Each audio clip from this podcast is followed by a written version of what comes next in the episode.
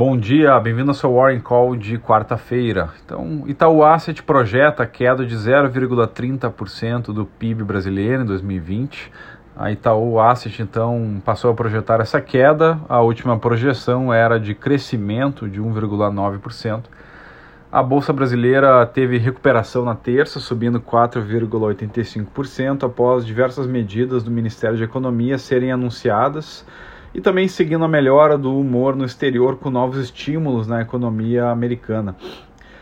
O S&P 500 terminou subindo mais do que a bolsa brasileira, 6% de alta, após Trump levar agora para ser votado o estímulo de 1,2 trilhões de dólares, com cheques de mil dólares por pessoa sendo pagos em até duas semanas nos Estados Unidos.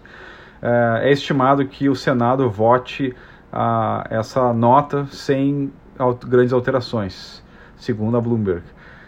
É, nos juros veremos hoje, então, o esperado corte na Selic, os futuros já precificam e os demais indicadores seguem oscilando com força para cima, para baixo. O dólar chegou a bater alta ontem com o anúncio da primeira morte por coronavírus no Brasil.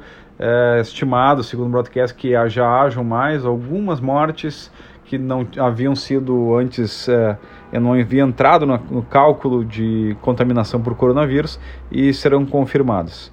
Então veremos como o mercado reagirá hoje, veremos esse corte na, na política monetária, que é importante, e sem dúvida é necessário agora um estímulo fiscal e uma análise detida dos impactos econômicos no, no Brasil e no mundo. Então, como estamos vendo, uma série de gestoras de assets, é, chefes de economia já revisando as projeções. Então veremos a do Banco Mundial, veremos é, há também revisões do Goldman Sachs, Morgan Stanley e várias outras seguindo é, tal como a da Itaú Asset colocou.